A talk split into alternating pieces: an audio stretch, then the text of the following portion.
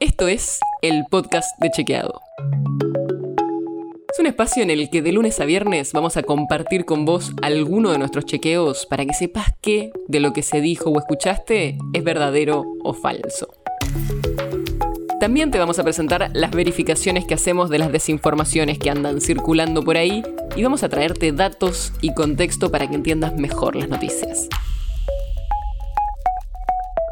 Soy Olivia Sor. Hay un fenómeno que en los últimos meses estuvo dando vueltas en la discusión política, el cambio de residencia fiscal. O sea, argentinos que se mudan del país y deciden empezar a pagar impuestos fuera del territorio argentino. Por eso hoy te vamos a explicar qué significa ese cambio de residencia fiscal, por qué es importante y además te vamos a contar algunos datos que conseguimos en exclusiva.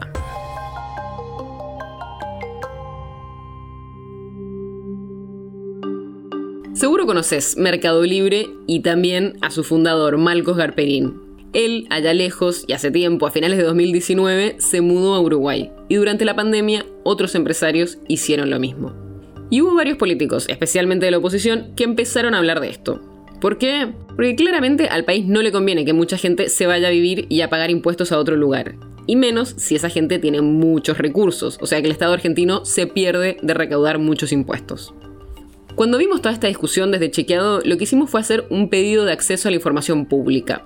Y se lo hicimos a la FIP, para preguntarle sobre estos datos y saber cuál era la magnitud real del fenómeno. Y efectivamente lo que vemos es que en 2020 y 2021 hay una suba en el cambio de residencias fiscales.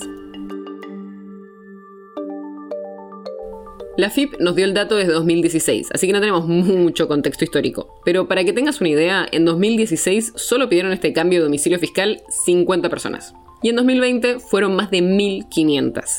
Si analizamos por presidencia, en año y medio de la presidencia de Alberto Fernández hubo casi 1.900 personas que cambiaron su residencia fiscal y por ende dejaron de pagar sus impuestos en la Argentina. Y esa cifra en los cuatro años de Macri había sido de menos de 1.000 personas. O sea, en menos de la mitad de tiempo de gestión de frente de todos, ya supera y casi que duplica la cantidad de argentinos que cambiaron su residencia fiscal en los cuatro años de gestión de Cambiemos. Y también cambian los lugares a donde se mudaron los argentinos.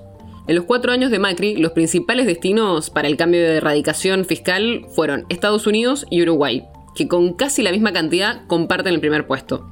Y después vienen países como España, Brasil y México. Pero en 2020 y la primera mitad de 2021, o sea, el primer año y medio de Fernández, cambió la dinámica. Poco más del 40% eligieron a Uruguay como nuevo destino. Y después lejos viene España con el 16%, Estados Unidos con casi el 13% y bastante detrás Chile, Brasil y México.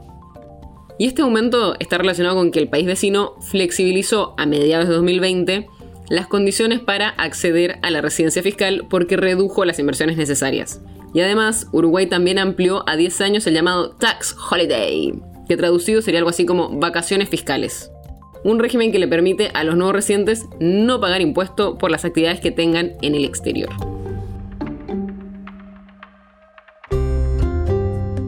El podcast de Chequeado es un podcast original de Chequeado, producido en colaboración con Posta. Si tienes una idea, un tema del que te gustaría que hablemos en un próximo episodio, escríbenos a podcast.chequeado.com. Y si te gustó este episodio, seguinos en Spotify o en tu app de podcast favorita y recomendanos a tus amigos. Soy Olivia Sor. Hasta mañana.